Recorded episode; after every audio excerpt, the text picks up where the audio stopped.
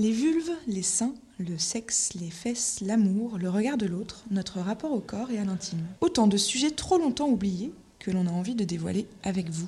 Bienvenue sur Pluriel Singulier, le podcast qui part à la rencontre de personnes du quotidien, prêtes à nous raconter leur expérience liée à un questionnement intime. Personnalité, amis, auteurs, autrices, voisins de métro, collègues, entrepreneurs, entrepreneuses, lovers. On écoute toutes les voix qui ont envie de nous partager leur histoire. Certaines font naturellement du bruit, d'autres sont plus discrètes. Mais chaque voix a ce quelque chose à apporter. Des envies, des peurs, des promesses, un savoir, des interrogations, une expertise. Alors, partons à leur rencontre Et si en fait, on était tous Enchaînés à ce qu'on connaît, on vit comme on peut des situations qui ne nous conviennent pas forcément. On ne s'interroge pas vraiment, c'est juste que instinctivement, on va vers ce qu'on a toujours connu, voilà tout. Mais dans ce cas-là, sommes-nous vraiment conscients de qui nous sommes vraiment? De ce qui nous plaît vraiment Et puis, il y a celles et ceux qui en souffrent carrément, de ce quotidien qui les ronge. Ils et elles font semblant, et elles se cachent, ils étouffent dans l'ombre d'une fausse identité. Alors aujourd'hui, on commence par libérer la parole pour déconstruire des situations façonnées par des injonctions sociétales et des habitudes ancestrales. On ouvre les oreilles pour ouvrir les esprits, on s'interroge pour prendre conscience. Comment on fait pour se sentir libre? Se libérer de la peur, du regard de l'autre, des codes, du genre, se libérer des injonctions relatives à la sexualité, se libérer d'hier et de demain, se libérer de son corps. Autant de libérations abordées avec Aïcha, Arnaud et Abby Beach. Eh bien, bonjour Aïcha. Bonjour. Euh, Aïcha, tu es la fondatrice du compte Instagram euh, Mystère et Boule d'Orgasme. Mhm. Et tu es aussi, euh, entre autres, la réalisatrice du documentaire qui porte le même nom. Exact. On est hyper, hyper heureuse avec Alice de, de te recevoir aujourd'hui. On a adoré ton documentaire. On a plein, plein, plein, plein de questions à te poser. Super. C'est quoi pour toi se sentir libre? Se sentir libre, c'est un objectif pour moi. Ça l'a toujours été d'ailleurs. Et je travaille tous les jours pour me sentir un peu plus libre que la veille. J'ai changé de pays pour me sentir plus libre. Ça a marché. Donc j'ai grandi au Maroc jusqu'à mon bac. Je suis arrivée ici pour euh, mes études supérieures. Et je me suis sentie déjà beaucoup plus libre. Et même si je suis là en France, pays de droits de l'homme, pas des femmes, je sais pas, un peu quand même. On a beaucoup de chance ici. Avec un grand H. Mhm. Mais euh, oui, il y a toujours beaucoup de travail à faire. Euh, même si on se sent libre dans la société, il, il s'agit de se sentir libre au fond de soi-même et donc se donner la liberté d'être libre soi-même, sans cadre en fait. Je, je suis toujours en train de travailler là-dessus. La liberté, pour moi, c'est se défaire de toutes les injonctions, tout ce qu'on nous a mis dans la tête depuis l'enfance. Euh, apprendre à réfléchir par soi-même. On a l'impression qu'on le fait tous et toutes, mais il y a toujours des influences, il y a toujours des, des choses qui nous limitent dans nos pensées. Donc oui, je pense que pour moi, être complètement libre, c'est euh, c'est ça. C'est arriver à un point où plus rien ni personne d'extérieur n'a de- d'influence sur euh, nos pensées, nos actions, nos décisions et notre corps surtout. Euh, c'est quoi un orgasme? Alors, ce n'est pas si évident que ça. un orgasme, euh, disons que la définition euh, générale correspondrait à un point culminant dans euh, un acte sexuel, un acte charnel, où euh, donc, euh, les hormones et l'excitation atteint un point, un climax, où il y a une certaine libération, un certain lâcher-prise qui peut se manifester par des contractions chez les femmes, chez la plupart d'ailleurs, par une éjaculation chez les personnes qui ont un pénis, dans la plupart des cas, mais ce n'est pas tout le temps le cas. Parfois, il y a des éjaculations sans orgasme, on n'en parle pas assez d'ailleurs. Un orgasme, c'est surtout quelque chose de propre à chacun et à chacune, je pense. On a toutes et tous une définition différente un rapport avec euh, notre corps, notre ressenti, nos sensations, euh, notre plaisir. Et euh, donc même s'il y a une définition globale un peu scientifique, disons, qui correspond à ce point culminant, ce climax, je crois que ça dépend de, chaque personne. Je pense qu'il y a autant d'orgasmes que de personnes, mais qu'il y a aussi différents types d'orgasmes qui peuvent être communs aux personnes. Ce n'est pas complètement théorisé, mais on sait qu'il y a différents orgasmes. Des orgasmes qui sont plus euh, localisés dans, dans, une zone, des orgasmes qui, qui sont plus liés au corps entier. On dit par exemple qu'à la différence de l'orgasme euh, du pénis, l'orgasme prostatique est quelque chose qui se ressent dans le corps entier, de la tête aux pieds. Je, je ne sais pas personnellement, je ne l'ai jamais euh, essayé, mais, mais je sais qu'il y a différentes sortes d'orgasmes aussi par rapport aux zones. Et quelle est la différence entre un orgasme et, euh, et le fait de jouir? Est-ce que c'est la même chose? C'est pas la même chose? C'est quoi la différence? Alors, encore une fois, c'est propre à chacune, à chacun. Mais je dirais que la différence, la jouissance, c'est plus euh, euh, le plaisir qui est pris tout au long de, du rapport sexuel, de l'acte sexuel.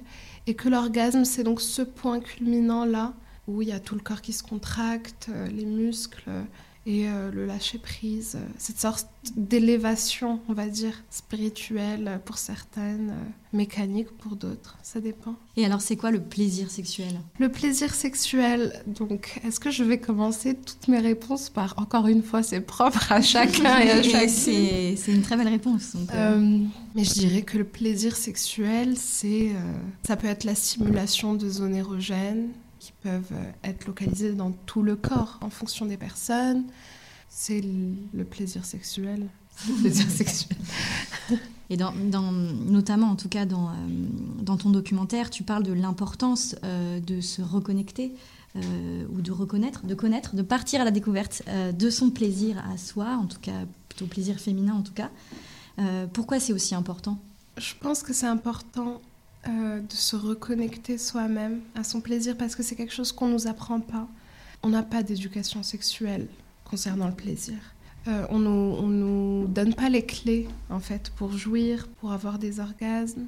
Il y, a, un certain schéma qui a été construit, un schéma sexuel classique, qui a été construit notamment euh, par rapport à la nécessité de procréer, donc la pénétration, il y a beaucoup de, femmes hétérosexuelles, par exemple, qui euh, inconsciemment font tout pour faire plaisir à l'homme. Parce qu'on nous a mis dans notre tête, toute jeune déjà, qu'on devait séduire, qu'on devait plaire, qu'on devait se marier à un moment et donc euh, faire tout ce qu'on peut toute notre vie pour, euh, pour qu'on nous aime, qu'on plaise.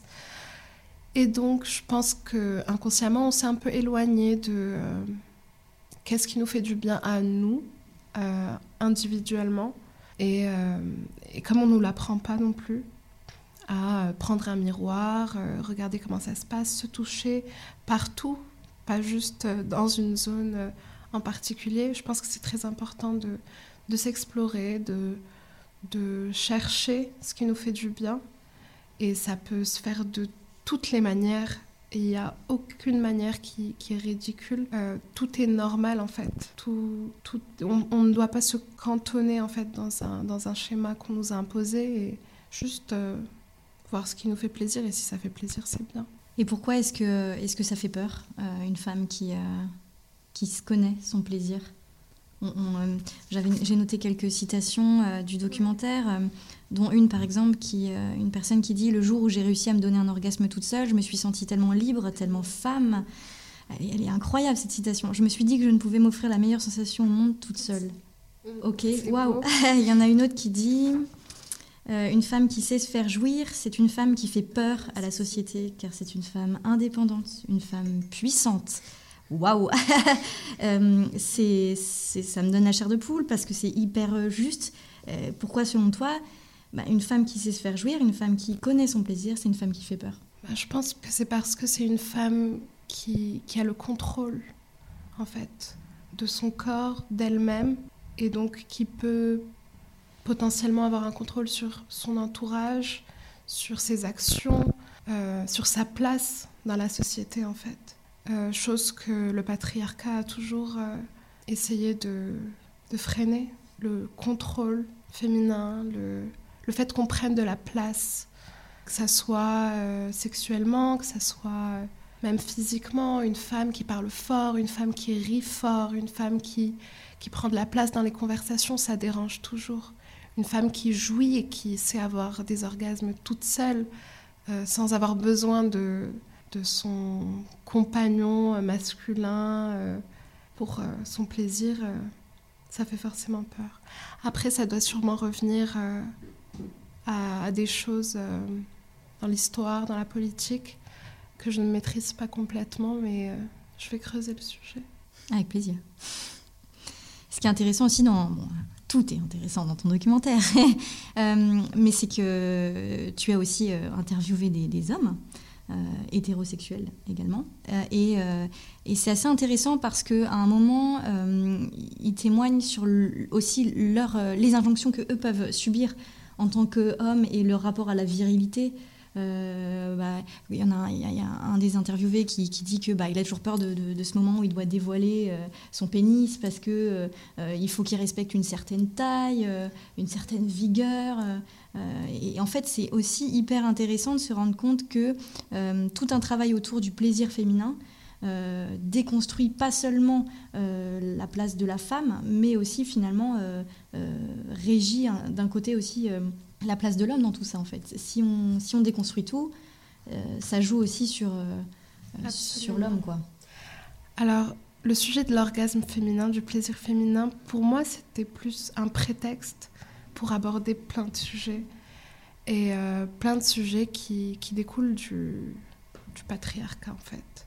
Et la pression sociale euh, qui est infligée aux hommes cis hétéros euh, est, aussi importante, en fait, que la pression que subissent les femmes dans leurs conditions de femmes, je pense.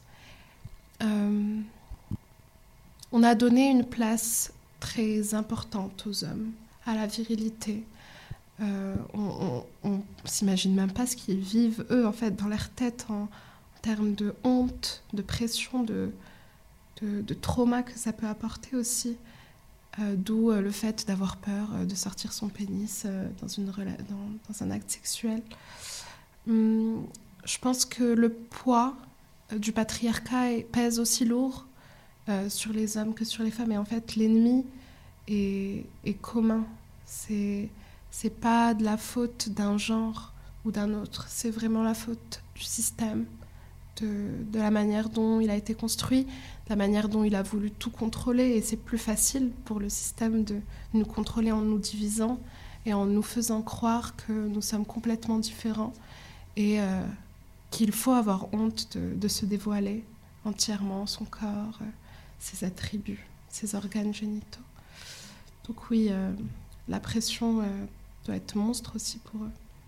J'ai dit plutôt que le poids du patriarcat était peut-être pesait peut-être aussi lourd sur nous que sur les hommes, mais je ne sais pas exactement ce que j'avance. Je sais pas. Et justement, sur, euh, quand tu parlais de, de, cette idée de plaire à l'autre quand on a une relation sexuelle, donc plaire à un homme dans une relation hétérosexuelle, euh, on a souvent dit qu'il y avait deux types d'orgasmes qui existaient. Pourquoi on a dit ça? Tu veux dire euh, orgasme clitoridien et vaginal? Tout à fait. Et je pense que ça, c'est un malentendu euh, qui, doit venir de l'époque de Freud, je pense, qui nous a fait croire que le plaisir clitoridien était un plaisir immature et que le plaisir mature de la femme correspond à l'intérieur du vagin. Mais parce que ça les arrange parce qu'ils sont plus à l'aise à l'intérieur de nos vagins que euh, en nous touchant tout autour, je pense. Puis, euh, je pense que c'est très lié aussi euh, à la question de l'excision. Vous savez, on excise encore aujourd'hui des femmes dans, certaines sociétés. Pourquoi? On leur coupe, le, dans certaines pratiques, le gland du clitoris pour qu'elles ne se rendent pas compte elles-mêmes de leur plaisir qui est à l'extérieur et qu'elles ne puissent euh, avoir du sexe que en étant pénétrées par un homme. Enfin, je trouve ça incroyable. C'est nous enlever euh, notre faculté de nous rendre compte nous-mêmes qu'il y a quelque chose qui fait plaisir en touchant euh, quelque part. Je trouve que c'est très grave. Mais bon, c'est un autre sujet. Mais oui, parce que quand on dit euh, qu'une femme qui sait se, faire jouir et qui c'est une femme puissante et indépendante, c'est une manière justement de la rendre dépendante et, exact. et faible, entre, entre guillemets. Exactement. Si on parle de masturbation féminine maintenant... Euh... J'adore. eh ben nous aussi, ça tombe bien. on a été assez surprise, c'est pas forcément le bon terme, mais on a relevé avec Alice plusieurs, plusieurs fois le terme de honte. comme quoi c'était la honte de, de, de, de, la pratiquer quand on est petit aussi notamment. c'est la honte d'en parler aussi entre, entre, entre jeunes filles, peut-être moins aujourd'hui avec justement tous les mouvements qui émergent, mais en tout cas de notre génération avec Alice c'était un peu ben, la honte d'en parler. comment tu l'expliques? Cette honte, ben, c'est lié à ce qu'on disait juste avant, en fait. Ce contrôle, cette, euh, cette volonté de contrôler nos corps. On nous a toujours fait croire que c'était sale, qu'il fallait absolument pas se toucher, que ça pouvait être dangereux, parce que justement, on, ne voulait pas forcément qu'on prenne possession de notre plaisir.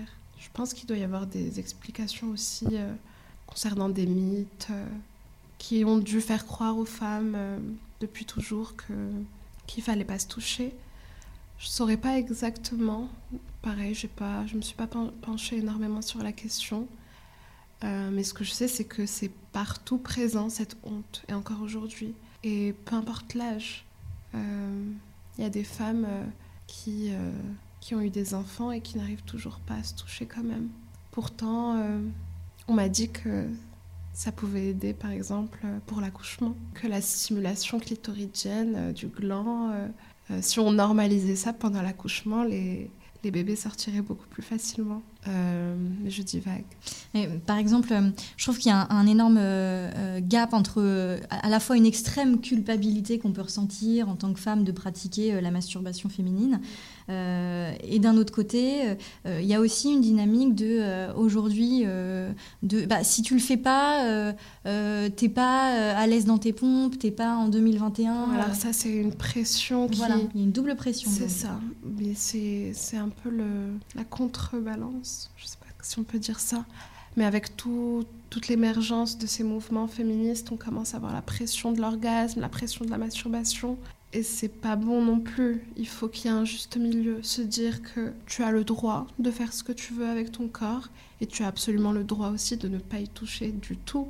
Et euh, il y a des personnes qui sont asexuelles et c'est complètement ok aussi. Il y a des personnes qui trouvent du plaisir autrement, euh, par les caresses, par la pensée aussi. Il y a des personnes qui apparemment réussissent à avoir des orgasmes juste euh, en lisant ou en écoutant quelque chose ou en parlant avec l'amoureux ou l'amoureuse. Mais, euh, mais oui, faire du sexe, c'est très bien, et ne pas faire du sexe, c'est très bien aussi. Euh, il y a mille, mille et une manières de, de, le faire. On a, on a vraiment, donc pour revenir à ce schéma, on a vraiment cantonné le, les sexualités à euh, du contact, qui est généralement lié au contact des, des organes génitaux. Mais le sexe, ça peut être tout et n'importe quoi. On peut considérer que se faire des bisous et des caresses et des câlins, c'est du sexe. Et c'est propre à chacun, à chacune. Et on n'a pas notre mot à dire sur la sexualité ou les sexualités de quelqu'un d'autre. Donc euh, c'est totalement OK de, de, se masturber, de ne pas se masturber euh, et de faire ce qu'on veut le fait de participer à cette déconstruction, en tout cas à commencer euh, avec soi et son partenaire, euh, ça commence par aborder le sujet de la sexualité et de sa sexualité avec son partenaire. Mais comment on fait pour aborder ce sujet-là? C'est quand même pas hyper évident, en tout cas pour tout le monde. Euh, c'est pas évident parce que on nous a pas montré ça encore une fois. La communication, ça n'existe pas dans le porno, par exemple. Quand on n'a pas d'éducation sexuelle, on s'éduque avec le porno. Il n'y a pas un mot entre les, personnes qui, qui, font du sexe dans, dans les productions culturelles en général. Alors de plus en plus, là, dans les séries, dans les films qui sortent récemment, euh, vu qu'on encourage cette communication, je commence à trouver euh, la communication dans le sexe, dans Sex Education par exemple sur Netflix. Ils parlent, c'est beaucoup plus réaliste que, les anciens médias, les anciennes productions culturelles, on va dire. Donc non, on nous a, on nous a pas montré, on nous a pas appris qu'il était important de, communiquer pendant le sexe, avant, après ou n'importe quand sur le sujet du sexe. Et je pense que c'est pour ça que ça peut être difficile. Maintenant, comment aborder le sujet avec son ou sa partenaire? Ça peut passer par plein de choses. Ça dépend vraiment des personnes. Euh, la communication peut être verbale, peut être non verbale. Euh, on peut passer par des métaphores quand c'est difficile d'aller direct euh, dans le sujet. dépendamment de ton interlocuteur aussi. à quoi est-ce que il ou elle est sensible? Est-ce que c'est des personnes qui sont ouvertes à la conversation directe? Si oui, allons-y. Sinon, passons par d'autres chemins, par des métaphores. Euh, sinon, on peut aussi montrer physiquement pendant l'acte, quand on n'arrive pas à parler, tu prends la main euh, de ton partenaire ou ta partenaire et tu, tu la poses sur ton corps de la manière que tu veux et puis ça peut marcher si la personne est attentive. Euh, je sais pas, trouver une réciprocité euh, dépendamment de, de, la sensibilité de la personne. Ça peut se faire. Ça peut se faire aussi indirectement en envoyant des choses. C'est maintenant, on est beaucoup sur les réseaux sociaux. On peut s'envoyer des, articles, des, pistes. Euh, puis, il y a aussi autre chose. Un jour, un commentaire que j'ai eu sur Instagram qui disait Souvent, euh, quand quelqu'un répète beaucoup quelque chose sur toi, ça veut dire qu'il aimerait qu'on lui fasse. Mhm. Donc si tu vois que ton ou ta partenaire te fait beaucoup de bisous sur les oreilles ou sur les seins ou quelque part, peut-être que qu'il faut lui faire pareil. Je sais pas. J'aime bien ce, conseil. Je prends note. Oui, il y avait aussi une personne qui, euh, qui parlait de, la, découverte de sa personnalité. En gros, que c'était à partir du moment où euh, cette personne avait euh, euh, compris ce qui lui faisait plaisir, enfin voilà, était en, accord avec son plaisir sexuel, que cette personne a vraiment compris qui il, je crois que c'était un homme, qui il était. du coup, est-ce que, que découvrir son plaisir, c'est découvrir qui on est vraiment? Je sais pas, sûrement, pour certaines personnes. Je pense que moi, c'était le cas. Euh, découvrir qui on est vraiment, mais surtout, je dirais, s'approprier qui on est euh, et se donner de la force pour, euh, pour accomplir ce qu'on a envie d'accomplir. Je sais par exemple que, en ce qui concerne mon travail, je me donne la force par le sexe. Plus je découvre comment je prends du plaisir, plus j'ai de la facilité à découvrir des choses sur moi-même. Donc oui, en fait, carrément, je suis d'accord. Est-ce que c'est parce que ça permet de, de s'aimer, d'être en accord avec soi? Absolument. Je pense que ça doit être ça. Après, la, la notion euh, de s'aimer est encore un peu vague, même pour moi. Mais euh, ça doit sûrement être lié. Parce que dans le documentaire, euh, il y a une personne qui parlait de, de ses complexes. Si on a honte de notre corps, de nos vergetures. Exactement. Euh, si on veut faire l'amour dans le noir, parce qu'on ne veut pas se voir nous-mêmes euh, dans l'acte, parce qu'on ne s'accepte pas nous-mêmes, c'est difficile d'avoir du plaisir. C'est ce qu'elle dit. Mais est-ce que finalement, euh, la quête du plaisir, c'est pas le meilleur des médicaments? On parlait de contre l'insomnie, face à l'endométriose, la migraine, les complexes. C'est vraiment le, meilleur des médicaments. Je recommande. la dernière qu'on pose absolument à tous les, sur tous les épisodes, n'importe quel sujet confondu. C'est quoi pour toi l'intimité, Aïcha? Euh, L'intimité, je pense que c'est quelque chose qui a un lien avec l'intérieur, le secret. Quelque chose euh, qu'on lit souvent à la sexualité d'ailleurs. Mais pourquoi est-ce que la sexualité doit être personnelle et secrète? Jusqu'à quel point, en fait? Je pense que l'intimité, c'est quelque chose de très beau d'un côté, parce que c'est quelque chose de personnel, d'intérieur, de, secret. Mais que d'un autre côté, ça peut être l'objet d'une certaine pression sociale qui peut être pesante. Quelle est la limite entre l'intime, donc ce qui te concerne toi intérieurement, euh, secrètement, et le non intime Je sais pas je me pose la question. Donc, comme je l'ai dit avant, on, on, lit souvent l'intimité à la sexualité, ou en tout cas c'est ce qui me vient à la tête maintenant, euh, étant donné notre sujet. Mais qui a décidé que la sexualité devait être intime et secrète? Ça peut l'être, carrément, et c'est important de, de, de, garder son, son jardin secret, comme on dit, je mets ça entre guillemets. Mais je crois que s'il y avait moins ce caractère intime dans la sexualité, il y aurait peut-être moins de, de complexes et de honte. Donc euh, l'intimité, je crois que c'est propre à chacune, à chacun, encore une fois. Je crois que j'ai répété cette phrase au moins 36 fois dans, dans l'épisode. Mais oui, donc quelque chose de secret, de personnel, qui ne doit pas forcément rester secret personnel. Bah, merci beaucoup Aïcha, c'était euh, un plaisir euh, de Plaisir partagé. Très enrichissant. Merci, c'était trop cool. Un grand merci à vous pour votre écoute et surtout merci à nos invités. Si vous avez aimé notre épisode, n'hésitez pas à nous soutenir en vous abonnant aux différentes plateformes, à nous laisser un commentaire ou à en parler autour de vous. Et si vous en voulez encore plus, suivez-nous sur Instagram, at underscore co. Vous y retrouverez les dernières actualités de la marque et toutes les infos de nos prochains épisodes. Alors on vous dit à très vite